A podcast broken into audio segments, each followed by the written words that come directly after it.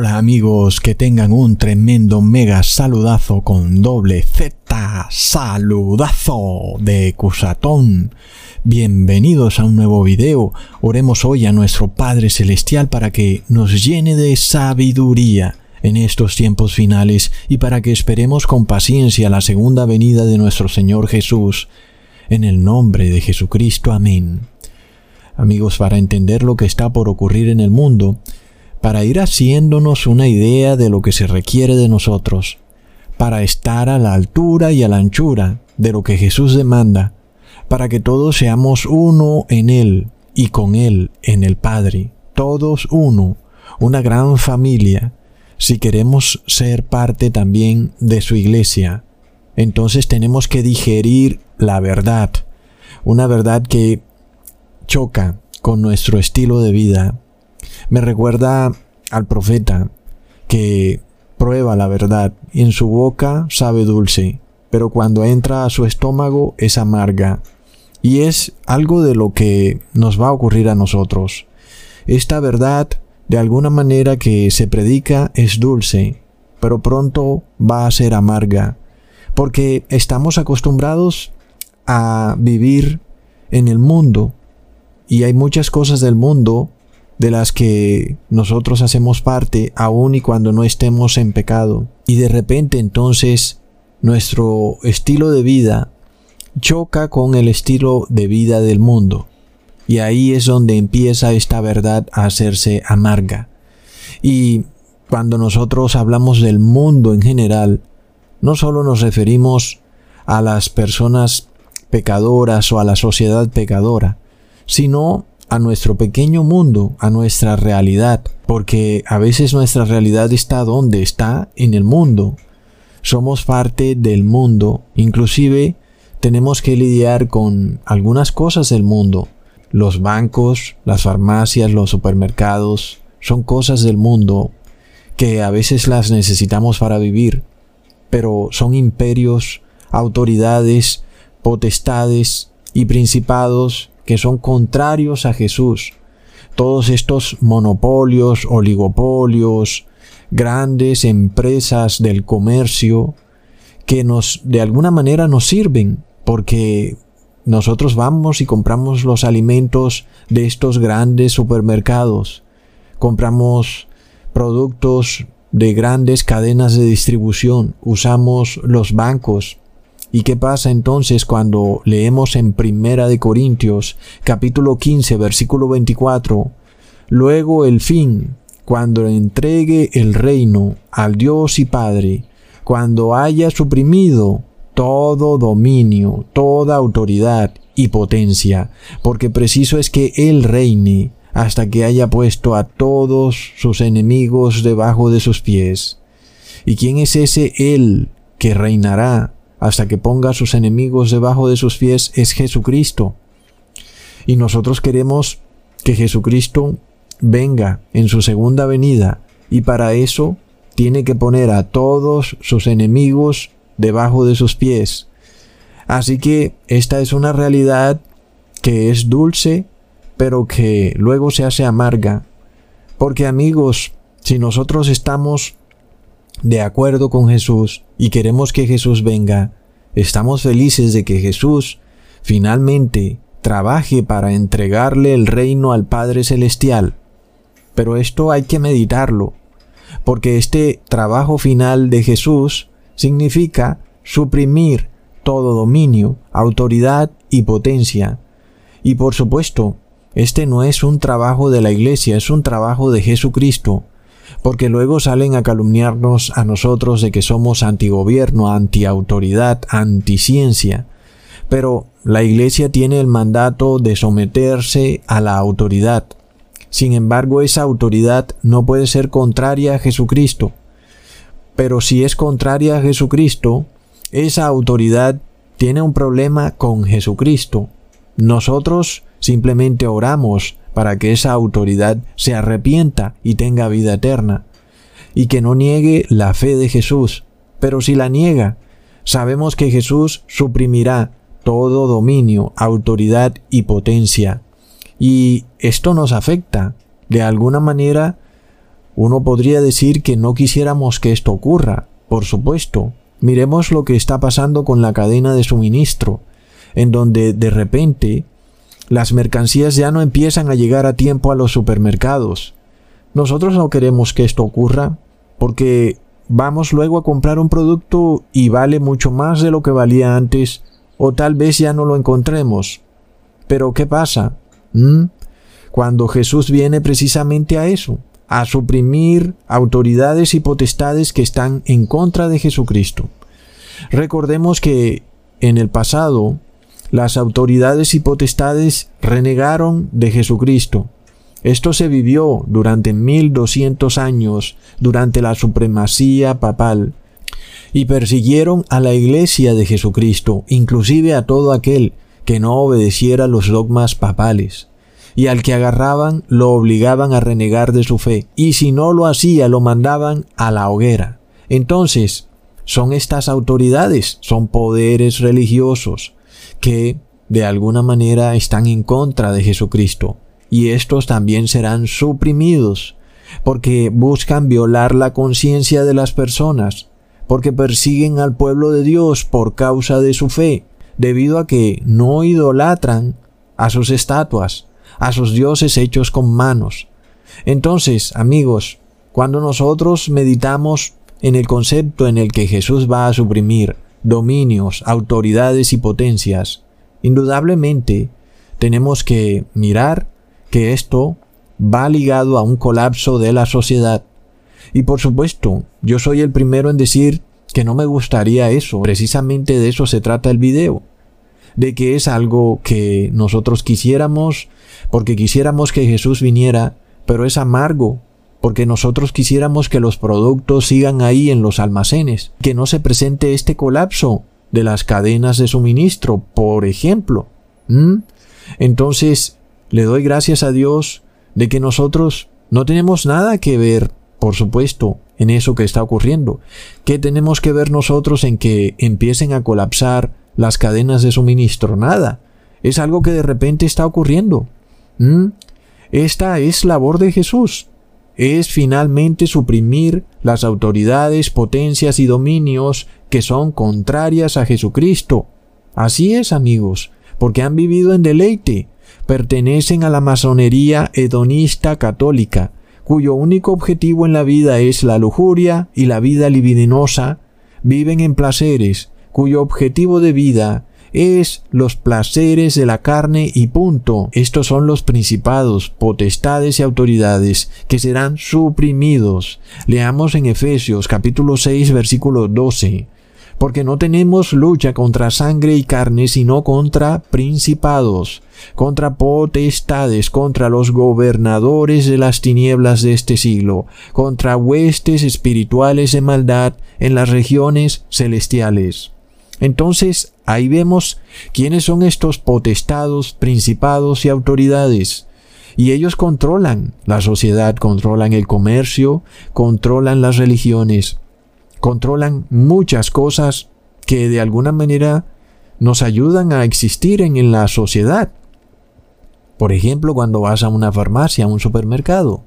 Entonces el cristiano debe prepararse para digerir y entender lo que significa que Jesús suprima los principados, potestades y autoridades. Tienes que reflexionar en eso, porque si tú eres parte de la iglesia de Cristo, tú vas a estar en una guerra espiritual fuertísima, como nunca antes habrá vivido otro ser humano aquí en la tierra. Jesús lucha contra potestades para suprimirlas, y las potestades persiguen a la iglesia de Cristo para afligir a Cristo.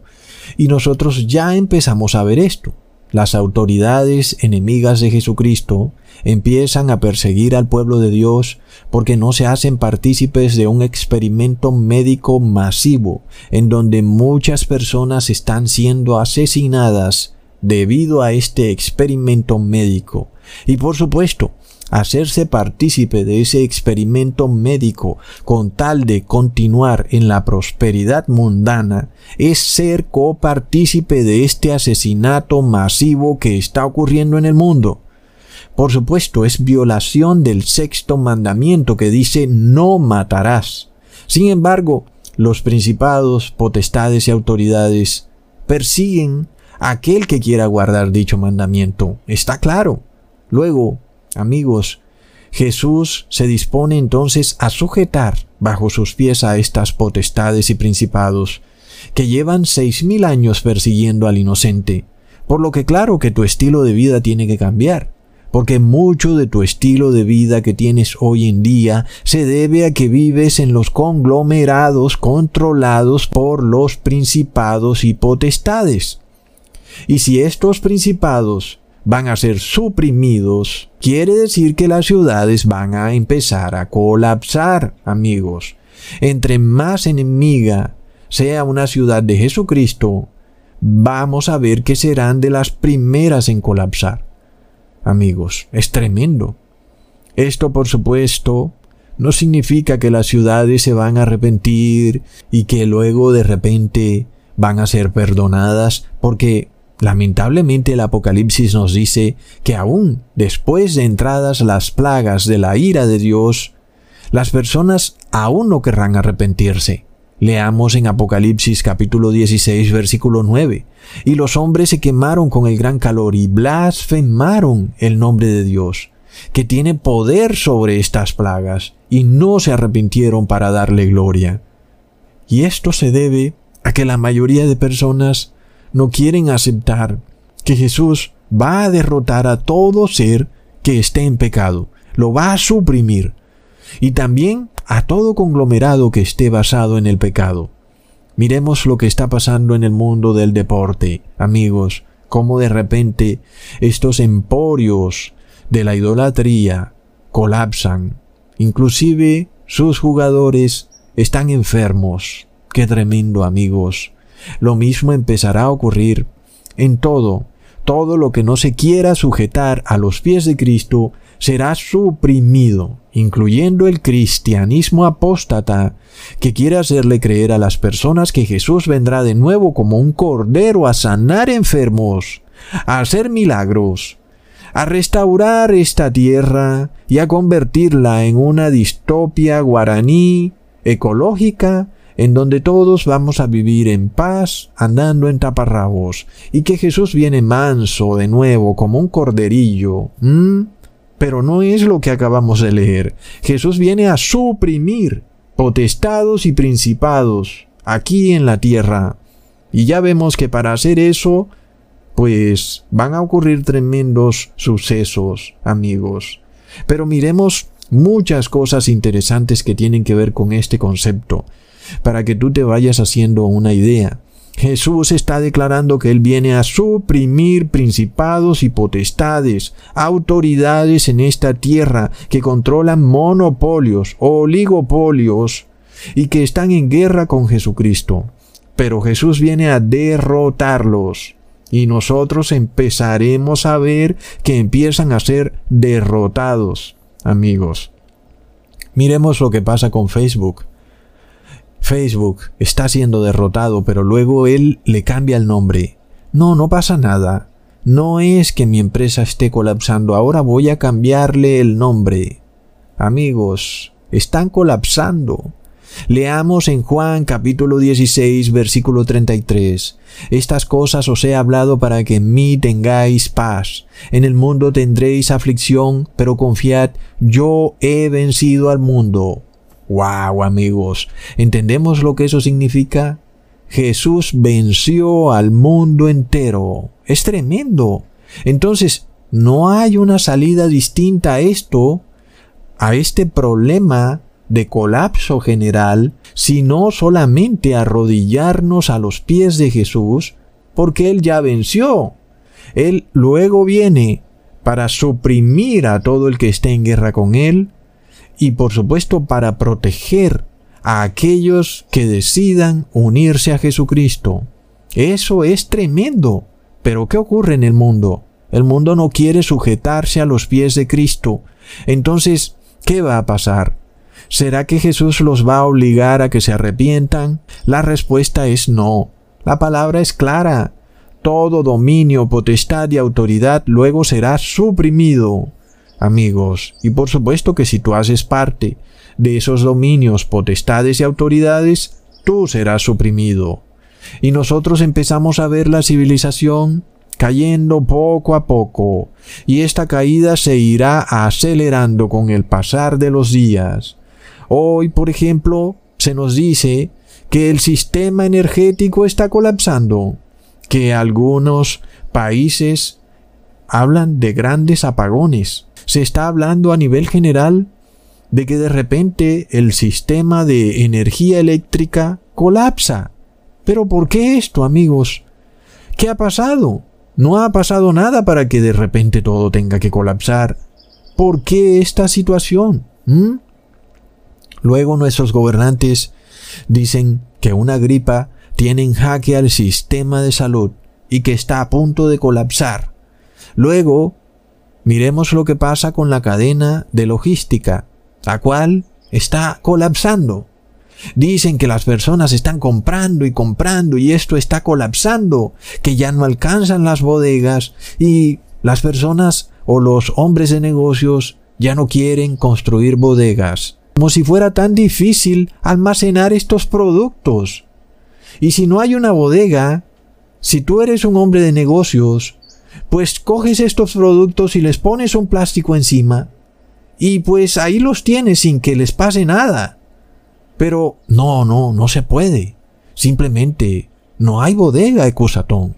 Y todo tiene que colapsar porque no hay bodega. ¿Qué es lo que está pasando, amigos? Es decir, nunca habíamos visto esta clase de argumentos absurdos y ridículos. Se suponía que estamos en el siglo XXI. Se suponía que podemos construir una bodega en cinco días que podemos traer acero y de repente construir esa bodega muy rápidamente. Pero oh no, el acero ahora vale cinco veces más. ¿Y pero qué pasó si no están construyendo bodegas? ¿Por qué vale cinco veces más el acero? ¿Mm?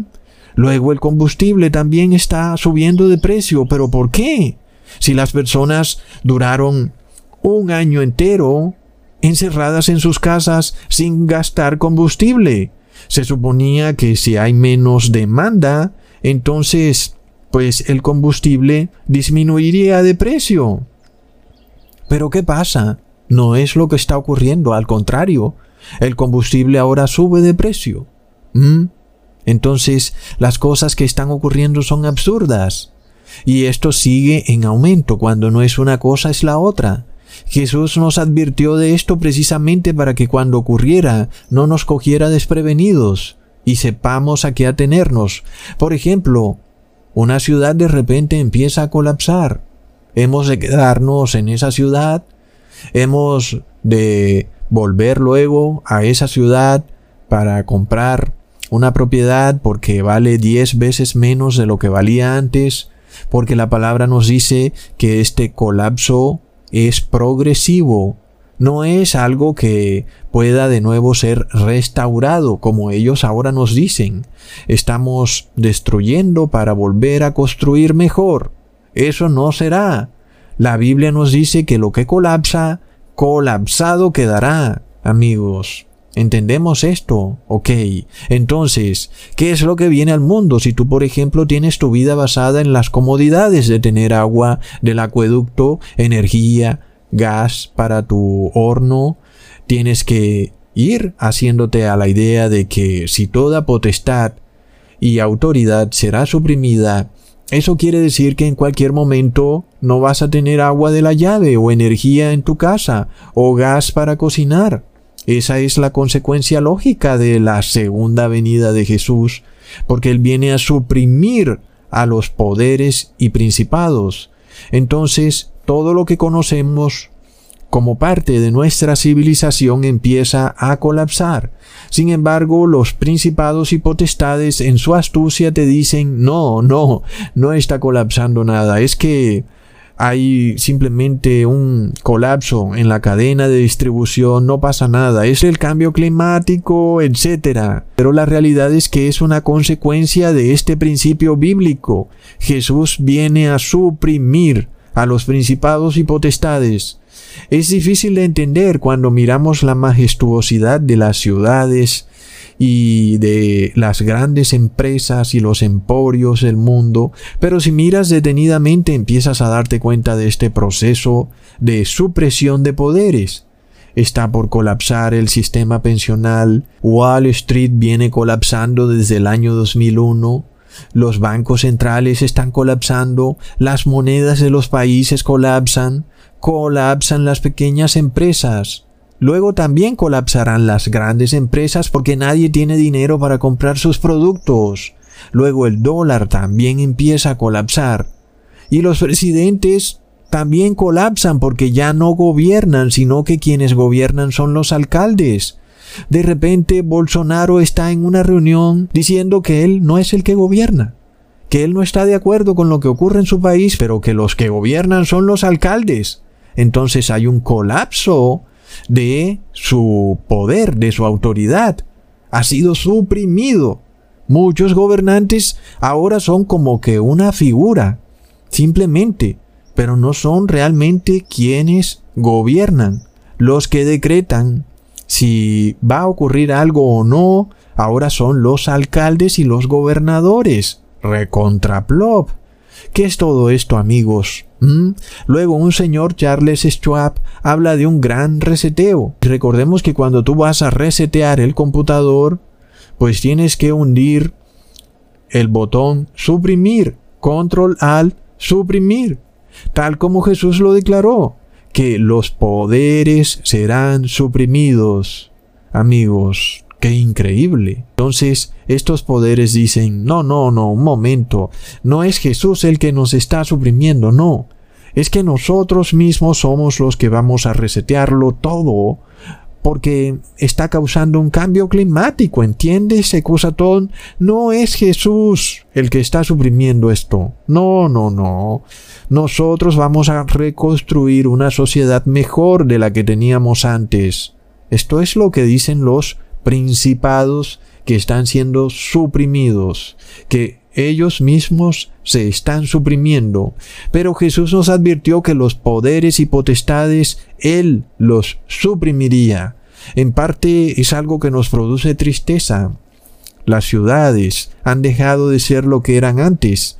Ahora las personas andan atemorizadas de un virus que anda volando por los aires. Eres rastreado a través de tu celular luego aislado, desinfectado, inmunizado y homogenizado y luego pasteurizado, hasta el punto de que ya no tienes alma, estás perdido para siempre, recibiste el 666, eres como la leche, que ya no es leche, sino que ahora es otra cosa, aunque le dicen leche, eres diferente ya. Te dicen ser humano, pero no eres ser humano, eres transhumano porque has sido pasteurizado. De locos, eres un nuevo habitante de una nación que empieza a ser suprimida y tu humanidad ha sido suprimida cuando recibes el bautismo negro. De repente tu ADN fue suprimido, ahora hay otro ADN. Entonces, ahí vemos cómo el ser humano también recibe parte de este proceso de supresión. Ya no eres ser humano, ahora eres transhumano. Es un proceso en el que nosotros no podemos ser simples espectadores y convertirnos en un ser lleno de miedo, sino que tenemos que apercibirnos y orar mucho para que no caigamos en este proceso de supresión, porque esto es parte de lo que se viene, en parte es algo que queremos, que Jesús venga en su segunda venida, pero recontraplop. Si Jesús viene, todo lo que conocemos, principados, poderes y autoridades serán suprimidos, lo cual quiere decir que nuestro estilo de vida de repente tendrá que ser muy distinto a lo que hemos estado acostumbrados desde que nacimos. Pronto tendremos que vivir en un mundo en donde ya no está el banco, o la farmacia, o el supermercado, porque inclusive en Estados Unidos algunos supermercados ya están siendo suprimidos porque muchas personas entran a robar y todo es parte del mismo proceso de supresión de poderes del mundo. Leamos en Primera de Corintios capítulo 15 versículo 27 porque todas las cosas las sujetó debajo de sus pies. Y cuando dice que todas las cosas han sido sujetadas a él, claramente se exceptúa aquel que sujetó a él todas las cosas. Pero luego que todas las cosas le estén sujetas, entonces también el Hijo mismo se sujetará al que le sujetó a él todas las cosas, para que Dios sea todo en todos. Entonces, si reflexionamos sobre este pasaje bíblico, tenemos que entender que todo va a ser sujetado a Cristo. Y por supuesto, el que no quiere sujetarse a Cristo será suprimido. Todo poder, autoridad y principado que se ensalce por encima de Jesús será suprimido. ¿Mm? Entonces tenemos que arrepentirnos, tenemos que escoger arrodillarnos a los pies de Cristo, porque el otro camino es ser suprimidos. Ahora, en el fin de los tiempos ocurre que nosotros parece que viéramos todo lo contrario, que los poderes, principados y autoridades obtienen mucho más poder que el que tenían antes y que se convierten en un enemigo implacable de la iglesia de Cristo, que es lo que llamamos anticristo. El anticristo renace de las cenizas, recuperando un poder que tuvo en la Edad Media y que había perdido, pero que ahora lo recupera. Y uno se pregunta, pero no que estaba colapsando todo, no que estaba siendo suprimido. ¿Cómo es que si va a ser suprimido, antes al contrario, recupera un poder que antes no tenía? Recordemos que esto es parte de esa misma supresión de poderes, aunque pareciera lo contrario. El anticristo va a ser este medio o herramienta por medio de la cual Jesús va a suprimir los poderes. Leamos en Apocalipsis capítulo 17 versículo 8. La bestia que has visto era y no es, y está para subir del abismo e ir a perdición. Y los moradores de la tierra, aquellos cuyos nombres no están escritos desde la fundación del mundo, en el libro de la vida, se asombrarán viendo la bestia que era y no es y será. Ahí tenemos entonces la respuesta a esta pregunta. Cuando esta bestia recupera su poder, solo lo hace porque va a perdición y no se va sola, sino que se va con todos aquellos que no han querido arrepentirse por lo que no están escritos en el libro de la vida. Entonces, como sabemos, esta bestia es el Papa de Roma, es el anticristo, y por lo que, amigos, ¿cuál es el mensaje del Papa Francisco? Él quiere suprimir muchas industrias, quiere suprimir la industria de los combustibles fósiles, quiere suprimir los bancos, quiere suprimir los almacenes que venden muchos productos porque dice que están contaminando. Quiere suprimir muchas empresas porque dice que contaminan el medio ambiente. Entonces el mensaje del Papa Francisco es de suprimir. Tremendo amigos, cuando lees su encíclica Laudato Si, ¿de qué habla el Papa Francisco? De suprimir el estilo de vida que tenemos hoy en día, es decir, colapsar las empresas, el comercio y todo lo que nosotros conocemos hoy como nuestro estilo de vida. Y luego cuando leemos su encíclica Fratelli Tutti, ¿qué es lo que promueve el Papa Francisco? Suprimir el capitalismo, suprimir la propiedad privada, es una supresión de poderes. Muchos poderes y potestades son dueños de empresas, de emporios económicos y pronto van a perder todas sus propiedades, amigos, y luego el anticristo será el último en ser suprimido, por lo cual vemos por qué Jesucristo nos dijo que Él ya había vencido. Nadie puede con su poder, y todo el que vaya en contra de Jesucristo va en contra de sí mismo. Nadie puede en contra de Jesucristo. Entonces, amigos, cuando nosotros vemos que el Papa de Roma incrementa su poder, da decretos globales, lo que dice es ley, es señal de que colapsa el mundo. Cuando nosotros miramos lo que está haciendo el Papa Francisco, esto es muy interesante, porque cuando los poderes del mundo empiezan a colapsar, empieza a colapsar la economía, empieza a colapsar los negocios, las monedas de los países. El sistema capitalista colapsa. Entonces el Papa Francisco en su encíclica Fratelli Tutti ofrece una solución. Es una solución radical. La solución es suprimir de un tajo todos estos sistemas para traer al mundo un nuevo sistema.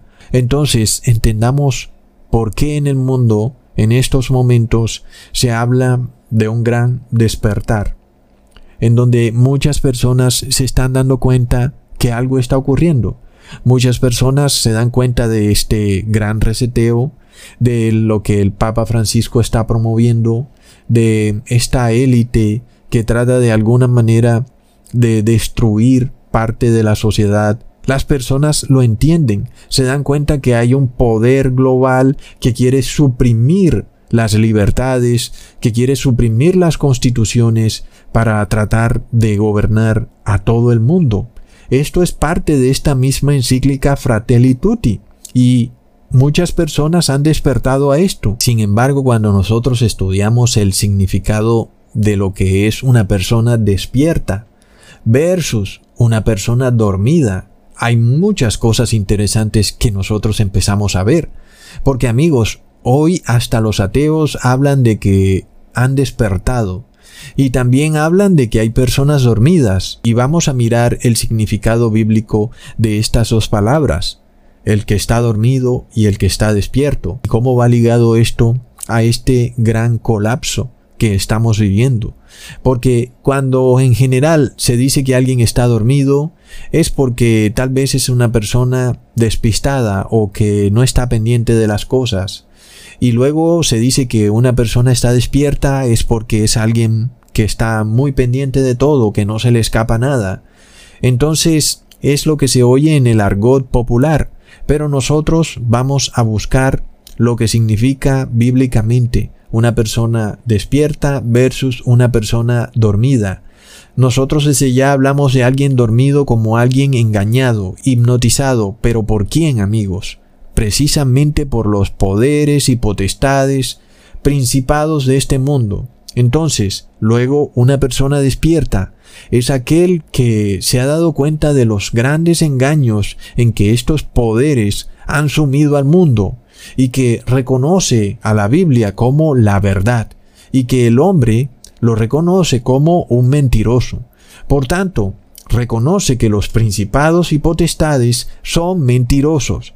Entonces, amigos, vamos a analizar lo que significa una persona dormida versus una persona despierta, porque ocurre que en cada familia hay una persona despierta y otros miembros de la familia están dormidos y decimos a veces esto de manera despreocupada. Ah, sí, en mi familia están aún dormidos.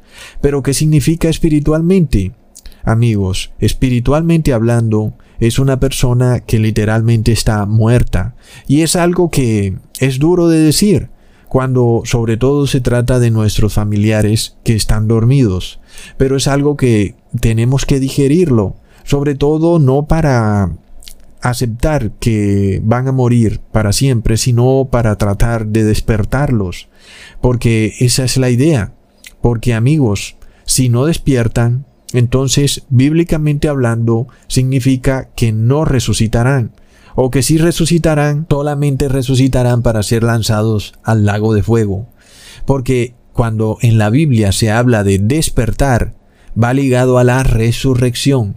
Entonces, entendamos el por qué hoy vemos una conciencia colectiva en el mundo que habla de un gran despertar. Muchas personas se están dando cuenta que están siendo engañados por los poderes y principados.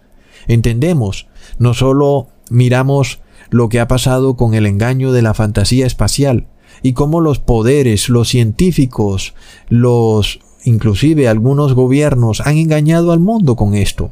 Y luego también vemos los poderes de la salud, los principados, los médicos, los altos científicos, han engañado también al mundo con todo lo que tiene que ver con eh, la pestilencia 1.9. Entonces vemos que muchas personas están despertando a que hay un engaño con estos principados y potestades. Algunos lo llaman una élite oculta, otros tienen otros nombres que realmente son salidos de una película de ciencia ficción. Pero la realidad es que no solo estos poderes y potestados son laicos, sino que también son religiosos. En este caso entonces, hay personas que están despertando a esto, que están dándose cuenta de estos engaños, y eso está relacionado con la resurrección. Miremos que ya les había hecho un video en donde les mostraba cómo las personas empiezan a hacer cosas relacionadas con la resurrección, sobre todo en la red social TikTok. Esto es parte de un despertar de una conciencia colectiva que va ligado a algo que va a ocurrir a nivel global. El mundo lo siente, las personas lo intuyen. Unos despiertan, pero no logran despertar del todo. Sin embargo, es una señal de que la resurrección final de todas las personas que están muertas se acerca. Entonces, leamos en la Biblia lo que significa estar dormido. En Juan capítulo 11 versículo 11. Dicho esto les dijo después, Nuestro amigo Lázaro duerme, mas voy para despertarle. Dijeron entonces sus discípulos, Señor, si duerme, sanará. Pero Jesús decía de la muerte de Lázaro, y ellos pensaron que hablaba del reposar del sueño. Entonces Jesús les dijo claramente, Lázaro ha muerto. Ahí tenemos, amigos, que la persona bíblicamente dormida quiere decir que es como si estuviera muerta. En parte tiene todo el sentido. Si tú mueres dormido, finalmente moriste engañado, como parte de estas potestades y principados. Y si luego eres resucitado, a la final sigues muerto, aunque hayas sido resucitado, porque serás lanzado al lago de fuego. Leamos otro versículo, en Hechos capítulo 7, versículo 60, y puesto de rodillas clamó a gran voz, Señor, no les tomes en cuenta este pecado. Y habiendo dicho esto, durmió. Aquí de nuevo vemos que la Biblia hace referencia a la muerte como un dormir, por lo que, de nuevo, el que esté dormido es como si estuviera muerto. Aun aquellos que creen estar despiertos a las cosas del mundo, finalmente no están despiertos a la verdad bíblica, que es lo importante, sino que han despertado un poquito, pero no del todo, aún siguen dormidos. Esos tampoco resucitarán a vida eterna, porque siguen dormidos, por lo que el deber de todo cristiano es despertar a las personas, porque si mueren dormidas, morirán para siempre. Entendemos. ¿Qué ocurre entonces cuando tú quieres despertar a una persona que lleva mucho rato dormida y que parece que no se levanta? ¿Mm? La persona se molesta y de repente esa persona se despierta no porque quiera despertarse, sino porque se molestó que tú lo hayas despertado y te insulta y luego vuelve y se duerme. ¿Mm? Entonces, es lo que vemos muchas veces. ¿Quién más que nosotros para entender el peligro que corren estas personas dormidas? Porque aquel que no despierte antes de que Jesús venga en su segunda venida será suprimido, porque hará parte de los principados, poderes y potestades. Es tremendo. Todo tendrá que rendirse a los pies de Cristo, y lo que no se rinda será suprimido. Aunque hoy vemos que pareciera que el anticristo cobra mucho poder, en la oscuridad más profunda y más densa es cuando Jesucristo viene a derrotar al anticristo, amigos. Entonces, cuando pareciera que tienen más poder que nunca, es decir, hoy el anticristo se siente capaz de controlar al mundo entero a través de una aplicación de celular. Es de locos, amigos, es un poder que jamás había tenido.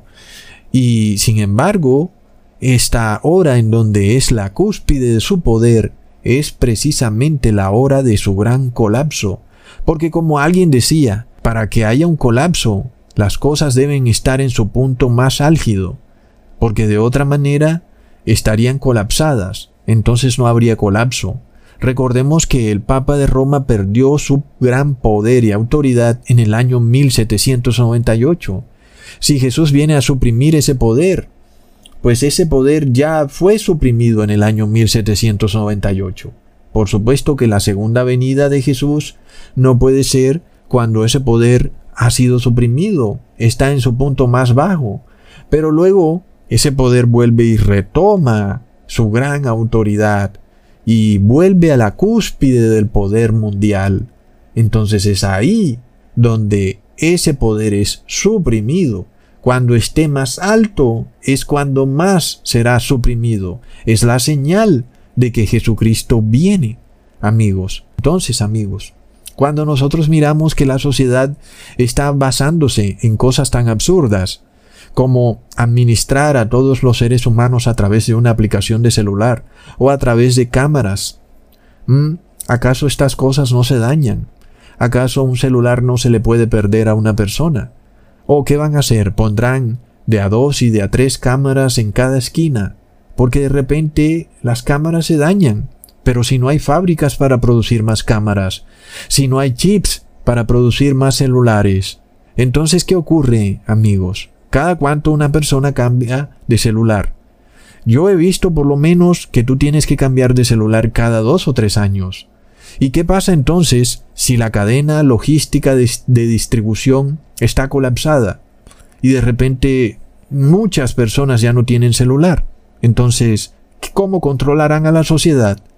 Entonces vemos que si algo va a ocurrir, tiene que darse en un muy pero muy corto periodo de tiempo, en menos de uno o dos años.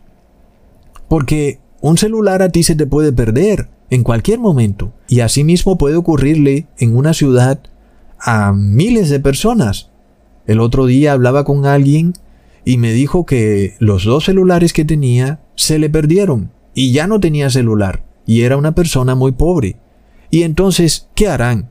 Le dirán a esta persona que ya no puede entrar a un supermercado porque no tiene celular. Luego pondrán una cámara de vigilancia para tomarle un retrato a su cara y entonces ahí lo dejarán entrar porque en la base de datos saldrá que la persona tiene el bautismo negro. Pero luego se les daña la cámara y resulta que ya no hay fábricas produciendo cámaras. Entonces este poder que suprime muchas cosas en la sociedad es un poder que va a perdición. Es decir, el mundo va a un colapso general. Es innegable. Porque el hecho de que este poder empiece a suprimir el poder industrial y que muchas fábricas ya no pueden producir en masa los productos que antes producían, vamos a ver entonces que de repente muchas cosas en las que basamos nuestra sociedad moderna ya no van a estar ahí. Y eso va a traer anarquía en el mundo, que es supresión de la sociedad. Muchos entonces tienen que despertar a esto antes que sea tarde. Leamos en Salmos capítulo 17 versículo 15. En cuanto a mí, veré tu rostro en justicia. Estaré satisfecho cuando despierte a tu semejanza.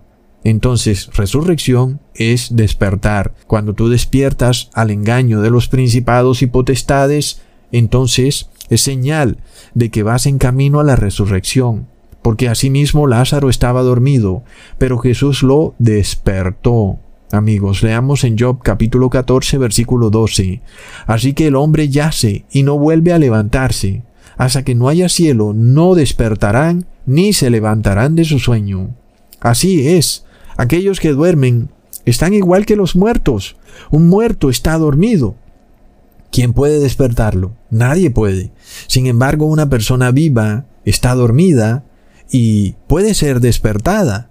Si despierta, tendrá vida eterna. Si no despierta, muere dormido. Y si muere dormido, no despertará jamás. Es decir, que aunque sea resucitado para ser lanzado al lago de fuego, aún, inclusive después de ser resucitado, estas personas resucitarán dormidas a los engaños y mentiras de estos principados y potestades que tienen sometido al mundo entero a engaños, un ejemplo es la fantasía espacial.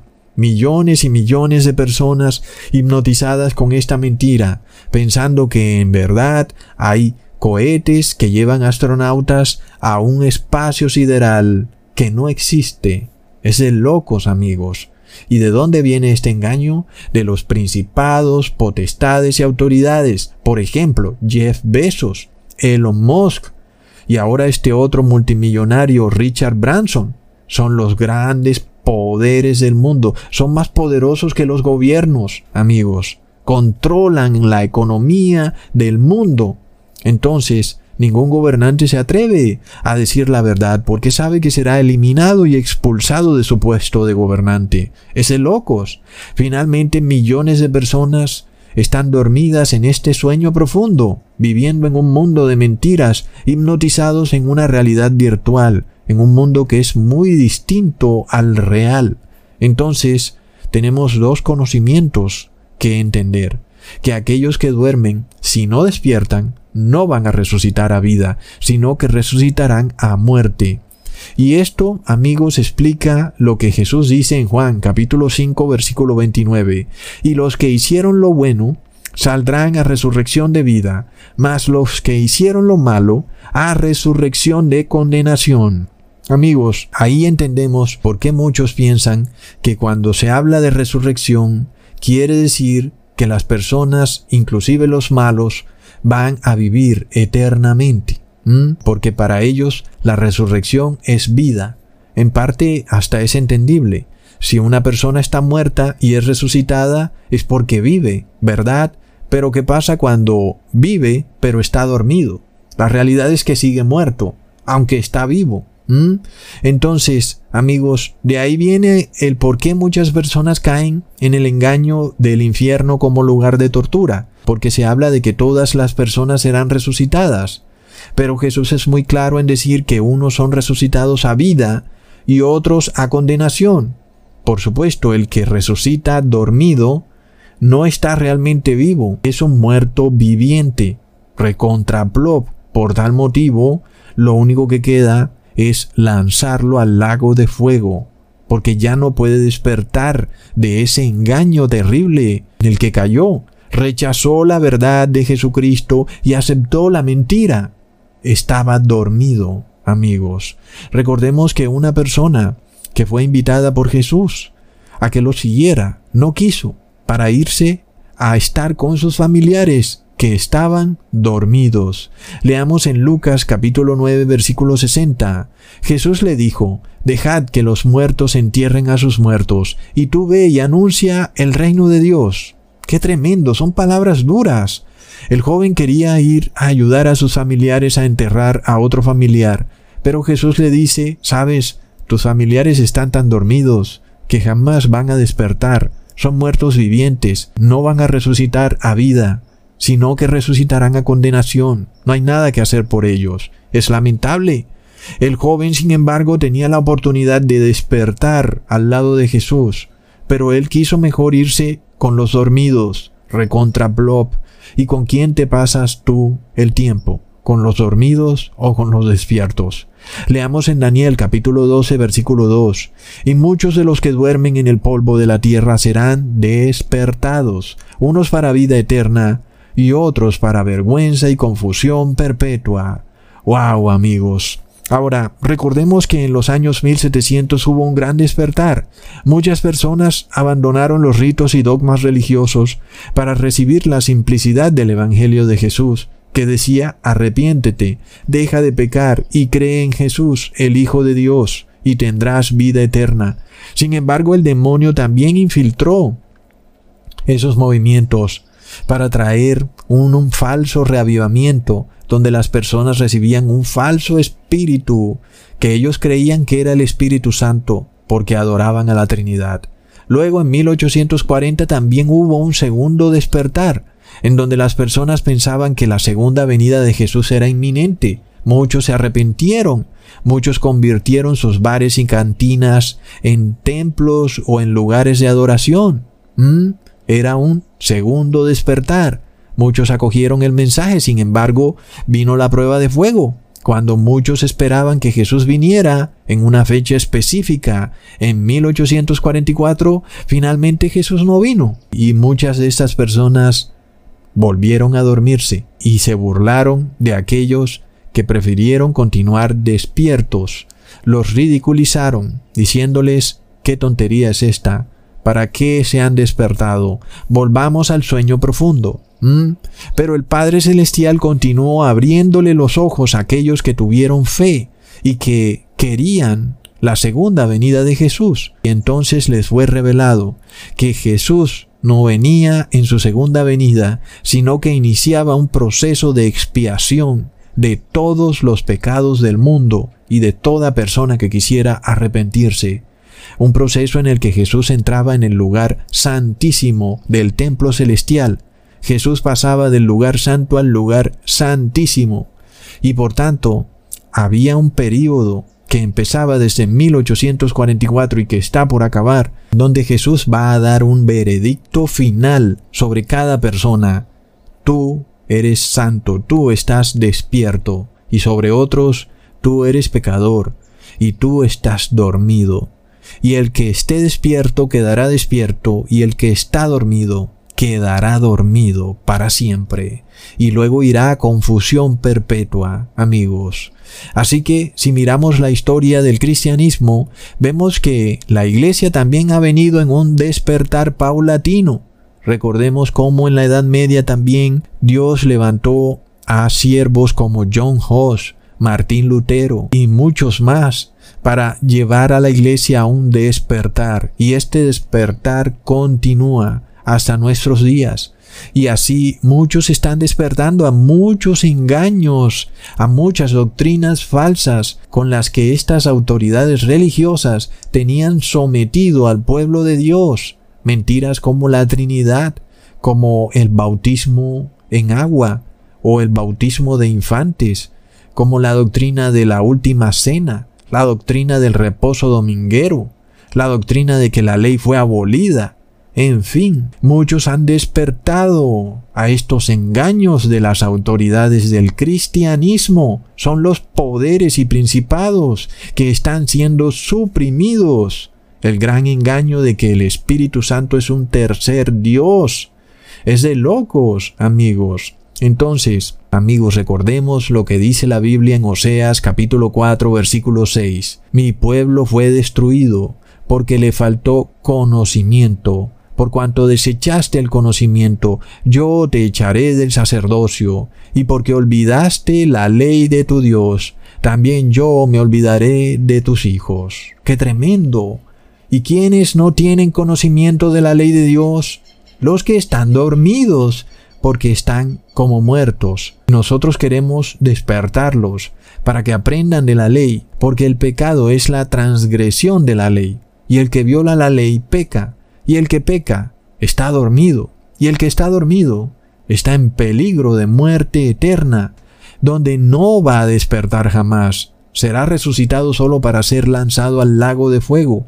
Por eso hay que orar por los familiares y amigos, enviarles todo lo que podamos enviarles por WhatsApp, por carta, regalarles un libro, lo que sea que haya que hacer, para que despierten de su sueño profundo, pero luego también tenemos que entender que el demonio es muy capaz de crear un falso despertar, un falso reavivamiento, en donde las personas piensan que han despertado, pero siguen pecando.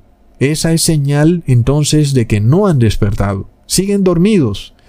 Pero también es posible despertar sin tener el Espíritu Santo de Jesús, como le ocurrió a las vírgenes de Mateo 25. Todas las vírgenes tanto sabias como necias, estaban dormidas, y a la medianoche despertaron. Pero resultó que las vírgenes necias no tenían el Espíritu Santo de Jesús. Queriendo decir esto, amigos, que aunque entendieron que la segunda venida de Jesús estaba inminente, aún no despertaron completamente. Aunque despertaron aparte de la verdad, siguieron en pecado. Entonces no hubo un verdadero despertar para estas vírgenes, sino un mero conocimiento de la verdad recontra plop, por lo que muchos hoy conocen los engaños de estos principados y potestades, conocen que la tierra es plana, conocen que la Trinidad es falsa, conocen que el domingo no es el día de reposo, pero su corazón sigue endurecido debido a que no quieren arrepentirse, y el que no se arrepiente, aunque parece que está despierto, la realidad es que sigue dormido, porque, amigos, sigue en pecado. Entonces, quiere decir que no resucitará, porque está dormido, amigos. Así que es hora de advertirle a todo el que podamos, porque la segunda venida de Jesús está más cerca que nunca. Hasta pronto, amigos.